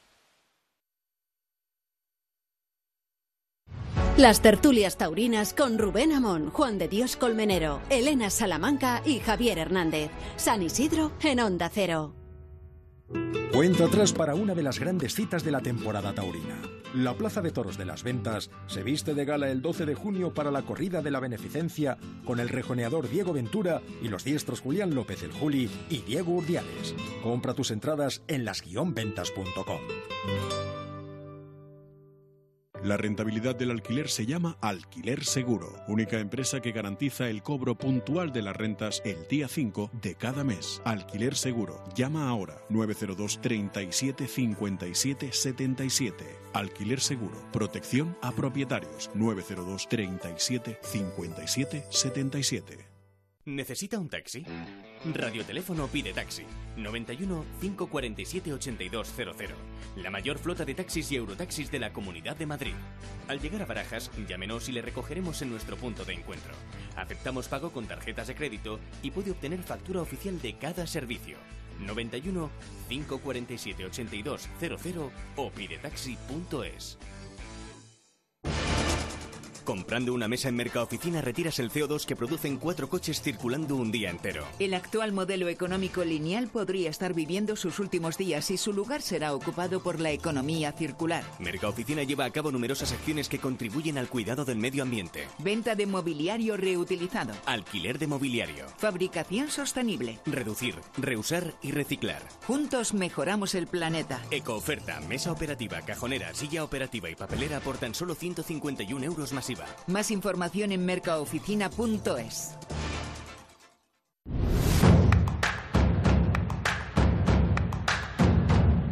En Onda Cero, tertulias de San Isidro. Rubén Amón, Elena Salamanca, Juan de Dios Colmenero y Javier Hernández.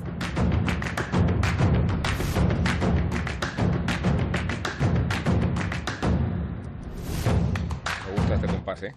Sí. Sí, ¿verdad?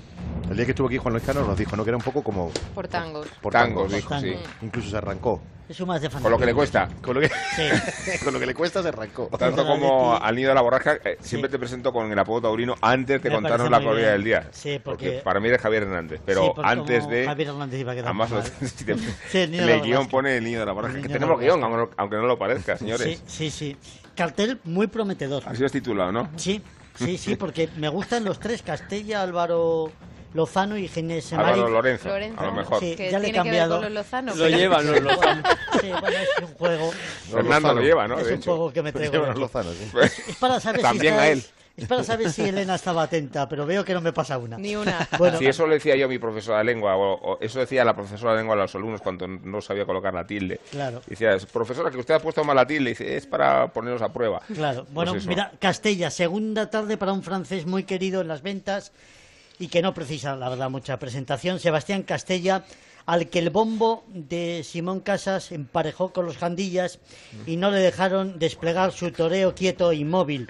Y eso que tuvo un primer astado que, según el amigo Madueño, era un toro bueno sin ser una belleza. Y añade Juan Diego, como si Brad Pitt no tuviera conversación. El francés ha perdido en el coso venteño su estrella de Nazareno y se estampó de nuevo con la espada, donde ha perdido algo de tino y de pulcritud. Pero estamos hablando de un veterano, no sé si del Vietnam, pero de 36 años que no renuncia a su quinta puerta grande y el truco de, de Sebastián es que esta tarde antes de pisar el ruedo yo le aconsejo al maestro ¿Qué le aconsejas? que en vez de echarse agua en la montera, le eche vino de higuera. Ya sabes que tenía esa manía de Sí, echarle mucha agua en la montera agua, sí. para... eh, un poquito de vino de higuera. Sí. yo Una creo- gotita y- sí, una gotita. No, En no la montera. En la montera. Vale. Yo creo que le, le puede venir El resto francamente vaso bien. de plata. Errores, eh, Salamanca. Ninguno, Eh, todo. todo- Adelante, continúa. Bien, bien. Aprobadillo, de momento. Aprobadillo, bien. El toro, el toro de 5 y el torero de 25. Muy bien. Esos son los años que va a cumplir Álvaro Lorenzo, nacido en el barrio de Santa Teresa en Toledo y que viene con su toreo imperial y su cuadrilla a enamorarnos a todos. Vean el nombre de los componentes de su cuadrilla o de su banda. El Puchi, el Candelas, que podía ser como el Algarrobo, y Hernández Zamorano, que nada tiene que ver conmigo. Álvaro tiene que ser un devoto creyente, pero de todas, todas. Sus dos principales éxitos, Domingo de Resurrección, Tres Orejas, a Viscoso y Feria de los Milagros en Lima, Perú, indultando a Lanudo. En Instagram se define muy bien a sus followers, que ya me explicarás, Muy me bien. explicaréis qué es esto de los followers, con una frase que dice, sí, no dejarlo, no hay que darlo absolutamente todo en esta vida, lo que, lo que él dice. Y voy a rematar, eh, abrochar el de, el de pecho, como se diga. Si en el año 2018 llevó el apellido Lorenzo, en 2017 tuvo como estrella no a Pedrosa, el de las motos, sino a Marín, Ginés Marín Jerezano, afincado en Olivenza, montó la Mundial un 25 de mayo, el día de su confirmación en las ventas, cortándole las dos orejas a Barbadillo. Yo soy más dillera, pero en fin con el Juli como padrino y curiosamente con Álvaro Lorenzo como testigo. Otra curiosidad, Ginés tomó la alternativa en la misma plaza, en Nimes, solo un día después que Álvaro. Separado se podía decir artísticamente al nacer. Ginés torea su segunda tarde, ya cortó un apéndice en la quinta de la feria y si el, sí, el, el día que tú solamente veías a Pablo Aguado en la plaza y no veías más eh, toreros. primero. Eso es. Y no pudo y no fue mejor porque falló con algo esencial, con la espada. Hablando de fallando con algo esencial, ¿no tendrás un Sí, refrán tengo uno. apócrifo? Sí, tengo uno. Además, viene muy bien. Se los inventa. Sí, Sí. no, me los invento. El abroche, el abroche me los Muy invento. malo, muy malo. No, que no, que no, que, que tienen trastienda. Que sí, que sí, que sí. Vamos a realidad ver. tenía su intención. Estamos, estamos, eh, lo habéis contado, hace, ha sido uno de los momentos importantes de la tertulia, esa Sí. eh, Ha habido muchos, formación, ¿eh? no, no, la formación del ayuntamiento de, de Pamplona eh, y eh, la importancia que puede tener las plazas. Claro, es que las alcaldías están de modas y, y hay uno que dice, estreno de alcalde, estreno de novillos y siempre de baile. Es bonito. Perdonad, ¿eh? Es bonito. Yo no lo he pillado, yo es no lo he bonito, pillado. Es bonito. Es decir, se estrena un alcalde y tiene que haber baile, tiene que haber novillos y, Muy bien. y, y agarrado. Sí, hablamos antes del, efe- del efecto Rocarrey y yo creo que uno de los damnificados por el efecto Rocarrey es Sebastián Castellano. Por cuanto la irrupción del torero de Lima relativiza a otros matadores que estaban en esa línea, ¿no? A mí me parece que Hombre. uno de los más damnificados. Yo creo, Rubén, eh, que eh, bueno, es un tipo de toreo que está hecho para carreras cortas, porque son toreros que cuando dejen de hacer lo que tanto impacta, Sí. eh, deja- eh, pierden la esencia, ¿no? Pierden el interés del público y pierden muchas cosas, ¿no? Entonces, eh, seguramente las primeras veces que Castella se pasó el toro por la espalda, impresionó muchísimo. Ahora que ya se lo ha pasado 40 millones de veces y lo hemos visto todas las veces, impresiona menos. Que a veces el toro he pasado un poquito más justo y todavía nos pellizca, puede pasar. Pero es tan previsible. Sí. O sea, ir a ver a Castella es saber perfectamente lo que va a pasar Sí. que pierde todo el interés, ¿no? Y además- Entonces, cuando aparece además uno nuevo en la misma línea y que se os pasa el doble de cerca, pues efectivamente lo que tú dices, se lo ha cargado. Tienen que reinventarse. Quizá eso ocurrió en un determinado momento con, con Julián López, el Juli, ¿no? Como ha ido variando quizá de de una etapa Ah, ha sido capaz de reinventarse. y de reinventarse de- a sí mismo y eso es una cosa que igual le podría ocurrir por, por- por- Es que es verdad que Castella, yo creo que todos sabemos, en primer lugar, que es un imán para los toros buenos. Mm. Y no digo que luego no los luzca, ¿eh? Porque yo creo que es generoso luciéndolos. Pero la faena en los medios eh, con el pase cambiado y concebir ahí después el resto de las series para ir acortando distancias, terminar con el arrimón y meter la espada, yo creo que es una faena que hemos visto muchas veces, que muchas de ellas le ha dado triunfo en Madrid, pero que es verdad lo que dices Gonzalo, que a los toros tenemos que ir con un margen de, de sorpresa y de imprevisible. ¿no? Sí, hay veces que, que hablando un poco de los toros, pues hay toros que igual no es el inicio más adecuado o, o toros que, Hmm. Que oye, no, no tienen que ir las faenas de menos a más, no de más a menos, porque igual pues si es un toro muy obediente a los toques, pues eh, creo que los toros por arriba, los toros eh, obedientes se hacen mucho daño. Entonces, pues esos péndulos y esos cambios de ritmo eh, le hacen mucho daño a los toros. Defendiendo un poco el que no habla. Sí, ta- ta- también tenemos mucho cariño a Ginés Marín. El otro día toreó con una sobreexposición, ¿verdad? Viéndolo con la corrida de Montalvo, con el, el primer toro que fue muy difícil, viéndolo también a él casi obligado a ir más lejos en los alardes, en la exposición. Sí. Y es un torero de los que más nos interesa recuperar como, Mm. como aficionados, ¿no? Ginés. un torero que tiene tal condición para ser figura del toreo que a veces se duerme, ¿no?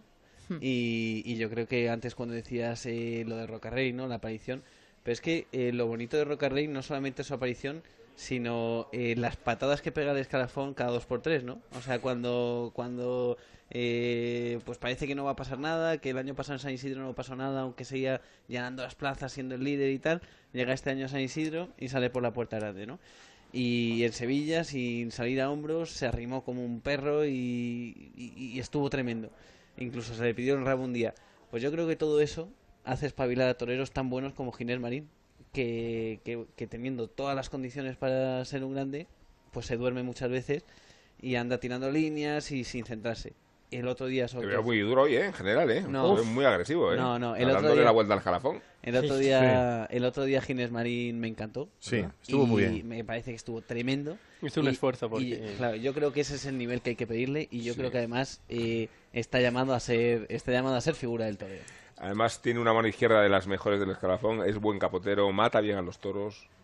Es muy puro. Muy puro. En esa reunión de toreo de arte y de valor es de los más, más, más equilibrados, ¿no? Sí. Todo muy capaz, que- es un torero también muy capaz, que al final, pues toreros tan capaz hay veces que, que bueno, como siempre suelen andar fácil con los toros, pues mm, cuesta más transmitir. Sí. Y entonces tienen que apretarse un poco más de la cuenta para que yo transmitirlo como que la dificultad y la importancia que tiene. Mm, Los toros, decías. Pues los toros hoy son de una de las ganaderías de más, de más seguridad de la feria porque toleran con, creo que con naturalidad el trapío de Madrid, porque es de los hierros más regulares y porque sea en sus dos dimensiones, ¿verdad? La regularidad es una de las características. Garci Grande, nada menos. La G, la G Rubén de Garcigrande y Domingo Hernández. Origen y Encaste Domecq. La formó hacia 1929 don Gabriel González Fernández, con parte de la ganadería de Arribas, hermanos. En 1965 la adquieren los hermanos Blanco Corizo, que la anunciaron a nombre de Maribáñez, variando también el hierro. En 1980 la adquiere Domingo Hernández, don Domingo Hernández que la anuncia Garcigrande, eliminando todo lo anterior y formándola con un lote de hembras y dos sementales de Juan Pedro Domecq. Para alcanzar el éxito es fundamental tener una buena base genética, insiste su ganadero, pero luego cada uno va cerrando el toro a su propio estilo. No lo acaba de decir también el ganadero que tenemos esta tarde aquí. Lo hizo Domingo, lo sigue haciendo su hijo justo. La regularidad es una de las características de Garcigrande. Comportamiento y la bravura es un milagro, insiste y dice también el ganadero Justo Hernández, porque la conjunción de factores de sangre, raza, genética y nobleza hacen la esencia de la bravura. Especialmente orgulloso estaba el ganadero del toro Orgullito. Orgullito. Orgullito. Indultado en la maestranza, en la Real Maestranza de Sevilla, tras ser Ah, lidiado por Julián López. también. El Juli, el 16 de abril. 16 de abril del año pasado, del año 2018. Orgullito se había repuesto perfectamente de sus heridas, estaba destinado a ser semental en la vacada salmantina. Pertenecía a una familia de creciente importancia en la casa ganadera y era hijo de la vaca Orgullita, que a su vez había sido madre de otro toro indultado en Albacete por Roca Rey el año anterior, en el año 2017. Pero Orgullito no se repuso del todo de otras heridas que le provocaron una pelea con uno de sus hermanos de la camada. Falleció el semental, pero su huella permanece en la finca salmantina de Garcigrande, los que se lidiarán esta misma tarde. Cultura y tauromaquia en Onda Cero.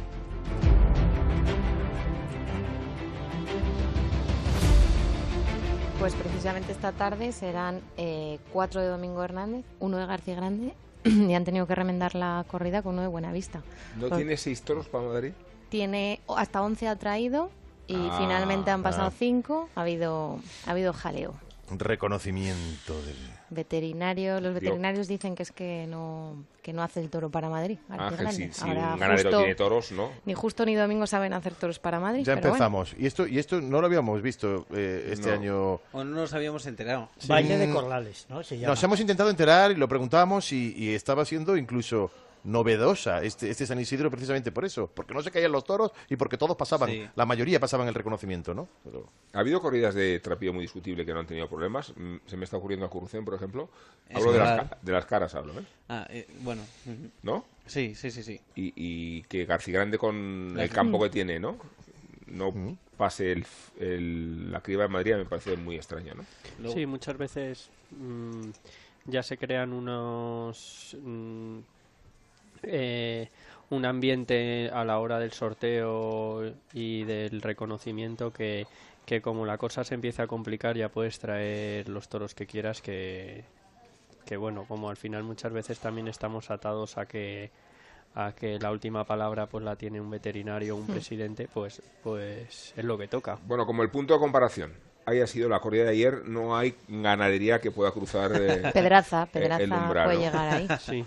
No, de verdad, ¿eh? Pero yo creo que hemos asistido a ejemplos de un toro sensato, serio como siempre, Sí. pero habíamos visto, ¿no? Cierta sensibilidad. Hasta el novillo, eh, Rubén, Sí. que, que durante la temporada lo reivindicamos tanto. Es verdad. Esas salvajadas de novilladas que se echan. Y en San Isidro han sido tres Mm. novilladas preciosas, eh, con hechuras de embestir, bonitas de cara. Sí. Y luego, pues, algunas han embestido y otras no, ¿no? Pero, pero joder, que, que no es problema de los veterinarios, sino en este caso el tema de, los novi- de las novilladas, pues es tema de, de la empresa o de los ganaderos. Bueno, son las 4 y casi 17 minutos. eh, ahora vamos a seguir con el programa porque tenemos pendiente hablar un poco del apellido de Gonzalo. Hombre. Que no todos los días tenemos un bienvenido sentado a la mesa, ¿eh? El otro día tuvimos a un Vázquez. Yo- sí, sí, yo estoy firme Pepe. Luis. Y a un Vázquez Curro. Así que en unos minutos hablamos de bienvenida, del apellido.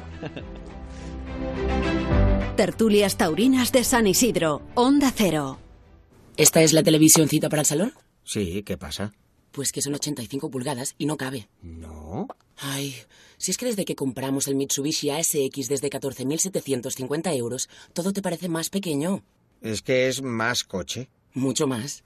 ¿Y si quitamos el sofá tampoco? Tampoco, Paco, tampoco. Ven a conocerlo en nuestras nuevas instalaciones de B&M Mitsubishi Retail de Concha Espina 24 o visita nuestra web mitsubishimadrid.es. La rentabilidad del alquiler se llama Alquiler Seguro, única empresa que garantiza el cobro puntual de las rentas el día 5 de cada mes. Alquiler Seguro. Llama ahora 902 37 57 77. Alquiler Seguro. Protección a propietarios 902 37 57 77. Comprando una mesa en Mercaoficina retiras el CO2 que producen cuatro coches circulando un día entero. El actual modelo económico lineal podría estar viviendo sus últimos días y su lugar será ocupado por la economía circular. Mercaoficina lleva a cabo numerosas acciones que contribuyen al cuidado del medio ambiente. Venta de mobiliario reutilizado. Alquiler de mobiliario. Fabricación sostenible. Reducir, reusar y reciclar. Juntos mejoramos el planeta. Ecooferta, mesa operativa, cajonera, silla operativa y papelera por tan solo 151 euros Más información en mercaoficina.es. En la Feria de San Isidro los caballos también son protagonistas. Las figuras del rejoneo Diego Ventura, Lea Vicens, Pablo Hermoso de Mendoza y Sergio Galán, entre otros, se dan cita en las ventas. Consulta carteles y compra tus entradas en las-ventas.com. ¿Necesita un taxi? Radioteléfono pide taxi. 91 547 8200. La mayor flota de taxis y eurotaxis de la Comunidad de Madrid. Al llegar a Barajas, llámenos y le recogeremos en nuestro punto de encuentro. Aceptamos pago con tarjetas de crédito y puede obtener factura oficial de cada servicio. 91 547 8200 o pidetaxi.es.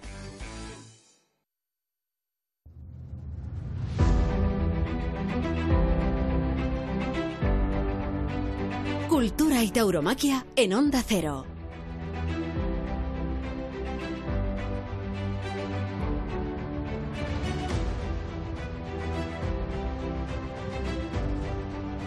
Bienvenida, decíamos, que no sé si se ha naturalizado ya como apellido No, o no, no. no lo es, ¿no? El apellido es Mejías. Ya lo sé, pero digo Sí, que sí. no, es que ha habido familias Claro, que lo han hecho suyos los dominguines. los dominguines, parece, ¿no? por eso, por eso me refería, que, que en el caso vuestro No, no, no. sigue siendo Mejías, pero no, no, no, no habéis querido naturalizarlo como bienvenida, o no habéis podido. Eh, bueno, mi, mi abuelo, cuando se murió en el año 75, que tenía 53 años, eh, él en ese momento estaba... Aclara quién es tu abuelo. Antonio, Antonio Bienvenida, estaba en ese momento... eh, Digo porque ha habido tantos, Muchos bienvenidas, claro. tantos bienvenidas y, y los hermanos, los hijos del Papa Negro, que por eso te decía. Pues sí, sí, vamos. Eh, yo creo que soy nieto de mi abuelo y... no, no, no. Que... que A los eh, 53 murió A los Antonio. 53 años, en el año Sí, una- 75. una y, vaca. Una vaca, Y sí. él estaba en ese momento iniciando los trámites para que el apellido fuera Mejías-Bienvenida. O sea, no Sí. perder el Mejías eh, natural, Vale. pero añadirle el apodo.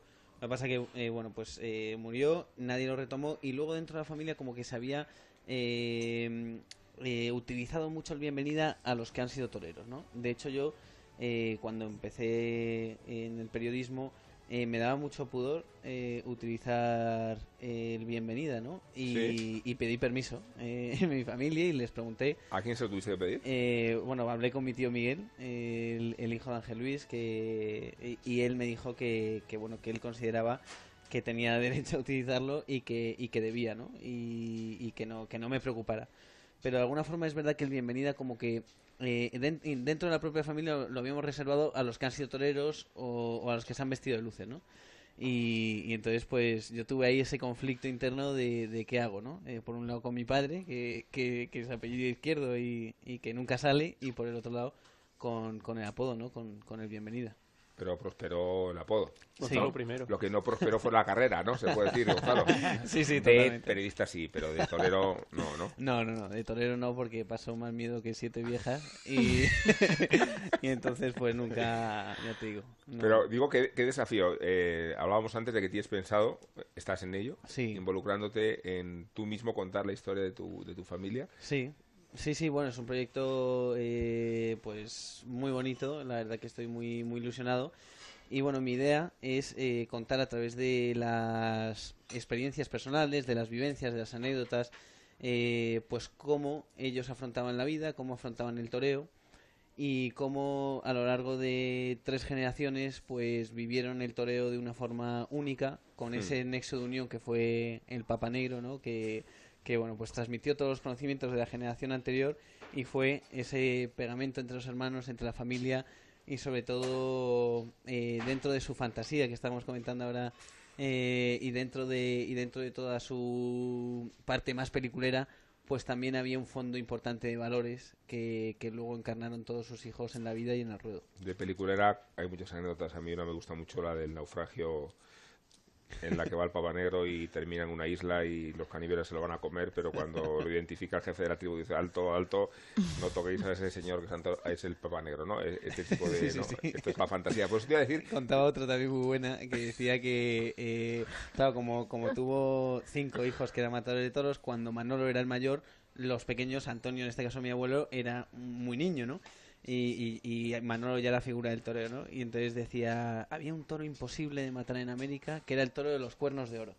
Dice, no había torero que se pusiera delante, no había forma de meterle mano. Y llegó vuestro tío Manolo y con la espada que le regaló Joselito el gallo, eh, lo mató por arriba, por el hoyo de las agujas, y con los pitones de oro hemos comprado la gloria. la, la finca de Sevilla, ¿no? Bueno, es que fíjate que cada vez que hablamos de la historia de Madrid, eh, el otro día haciendo un poco de, de memoria de desde cuándo no se corta un rabo y desde cuándo no suena la música, en todos los casos acabamos en la casa de Bienvenida porque el último rabo antes del de Palomo lo había cortado Manolo Bienvenida. Sí. Y la última vez que sonó la música fue en el 66 cuando tu abuelo toreó seis toros en Madrid y en el sexto sonó la música. Eso es, se- cuando se despidió por primera vez eh, y, y sonó la música, fue un homenaje muy bonito. Y luego mi abuelo toreó del 71 al 74 y, y hubo un par de banderillas en el que también tocaron la música. O sea, Sí. fue yo creo las dos únicas ex- excepciones. Yo tuve una relación muy buena con Ángel Luis Bienvenida y además él siempre decía que que el Papa Negro era muy mentiroso y que siempre ponía a sus propios hijos como, como testigos de sus verdades, ¿no? Y que tenían que decir los hijos, pero papá, si, si, so- si tus hijos somos nosotros. Te ¿no?". lo juro por mis hijos, Eso, eso es. Eh, en el momento de hacer un tratado que tiene que tener mucho de historia. ¿cómo diferenciar también la leyenda, la fantasía, la realidad? Y una parte que quería preguntarte por ella, que es la dureza, ¿no? Porque Sí. tu familia está envuelta en una, en una también tragedia, ¿no? Sí, sí, sí, pues una familia en la que la gloria eh, ha estado completamente ligada a la tragedia. Eh, entonces, eh, bueno, pues eh, sinceramente, Rubén, yo creo que, que por un lado hay una parte objetiva, que son los éxitos que han tenido, el cariño que le ha tenido la gente, eh, ese alma tan al- altruista de, de toda la familia, esa forma de concebir el toreo de forma tan pura, tan de retos. bueno, pues al final esa línea de, de verdad, eso está ahí y, y está escrito y tal. Y luego eh, hay otra parte que es la parte familiar, ¿no? Eh, el respeto que se tenía mutuamente, esa admiración. Eh, por ejemplo, cuando Manolo Bienvenida murió en el año 38, que, que tenía 25 años y era figurón del toreo, La máxima figura del toreo. sí. él decía, le decía a sus padres, no quiero que mis hermanos me vean así, ¿no? Él estaba muriendo de un cáncer en San Sebastián, estaba ingresado, y decía, no quiero que mis hermanos me vean así por, por tantas tardes de entrenamiento, por esa admiración, porque le tenían endiosado al hermano mayor, ¿no? Sí. Y, y bueno, de alguna forma, eh, pues ya te digo, es una familia que lo entregó todo al toro. Eh, para mí es un orgullo muy grande, no solamente lo que han conseguido en el ruedo, sino eh, la forma que tuvieron de, de andar por la vida. Sí, endiosado con una excepción que creo que era Antonio, no porque no admirara, sino Sí. porque hay una anécdota muy buena, que Antonio era muy partidario de Domingo Ortega, lo veía a escondidas. Y entonces enteró Manolo Bienvenida de lo que hacía su hermano y le dijo, pues a partir de ahora los toros te va a llevar tu padre. Y dijo el papá negro, no te preocupes que a partir de mañana lo llevo yo, ¿no? Pues... Así fue, así fue. y, y- y de hecho esta, esta alegoría de la sonrisa ante la adversidad, hay una escena que es Antonio Bienvenida con una jornada muy fuerte en Madrid y, y sigue toreando Sí. y no pierde esa sonrisa que tienes tú, ¿verdad? Sí, sí. La sonrisa de Gonzalo es la, la sonrisa de la casa, pero pero no la ven los oyentes, pero se la pueden imaginar. Muchas gracias, Rubén. Bueno, eh, la verdad que, que el Papa Negro tenía la filosofía de que el público o, los aficionados no van a la plaza a sufrir, ¿no? Que van a la plaza a emocionarse, que van a la plaza A disfrutar, a, a evadirse de los problemas que tienen en su vida, a pasarlo bien. Eh, y bueno, pues eh, esa es la filosofía que les inculcó y efectivamente mi abuelo recibió cornas muy graves y, y él pues intentó ser fiel a esa enseñanza del Papa Negro de, dar naturalidad a los percances y, de sobreponerse a ello. ¿Y, y cómo vives ahora? Y os pregunto también a vosotros. El hecho de que cuando elogiamos a Pablo Aguado, todos veamos en Pablo Aguado una especie de expresión de la Casa de Bienvenida en su naturalidad, en su gracia, gracia Sí. en el mejor sentido de la palabra. Es un orgullo, es un orgullo Rubén porque al final yo creo que llevamos muchos años en los que han salido grandes toreros, eh, pero que han bebido muy poco de las fuentes de otra época, ¿no? Entonces cuando salen toreros que re- rememoran a toreros de la, de la época de mi abuelo o incluso a mi abuelo, eh, me hace sentir muy orgulloso porque, porque creo que, que es la esencia, es la esencia del toreo y que los toreros de ahora torean francamente bien, pero igual que antes hablábamos de que se puede empobrecer eh, la fiesta con pocos encastes, se puede empobrecer Sí. eh, la cantera taurina con pocas fuentes, ¿no? Hmm. Elena, ¿hablas poco? Yo hablo en su momento.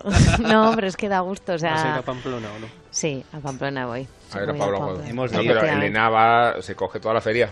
Es que Todo. no, es medio pamplonica ahora. Sí. Elena, no, siempre fue muy de Pamplona. Primero Elena, ¿no? Granada, me da a mí. Yo he ¿Qué? visto a Padilla en el sol, con eso lo digo todo. La despedida de Padilla en Pamplona la vi Pues en el igual sol. no la has visto. Así que sí la vi. Hasta ese fotos nivel. que está de espaldas. en sol, ver, ver, no se ve mucho, ¿eh? Y no digo porque te deslumbre el sol, sino... Solo fui Por- esa vez, pero creo que es una experiencia que hay que, que hay que vivir. Sin irnos del tema, que me parecía muy interesante, por cierto. Eh, no, no hablaba porque es un gusto escuchar a, a Gonzalo.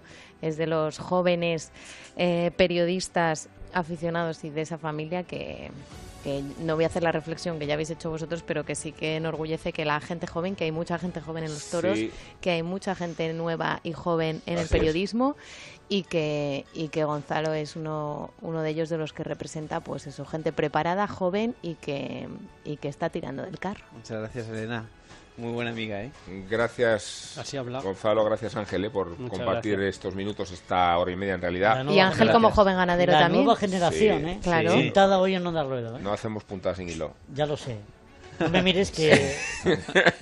Yo también soy joven. Elena, gracias, Juan de- gracias. Javier, gracias. Bueno, mañana volvemos, Mucho ¿eh? viento hoy, no, no. Gracias, Sí. es verdad, no hemos dicho Sí. hoy. Es que no tenemos tiempo para decirlo. Rola Gallego, 20 kilómetros por Las hora. cuatro y media menos siempre fastidias, sí. siete segundos. Un poquito de viento. Ahí están los pitos. Nos Gracias. lleva- nos lleva Hasta hasta mañana. mañana.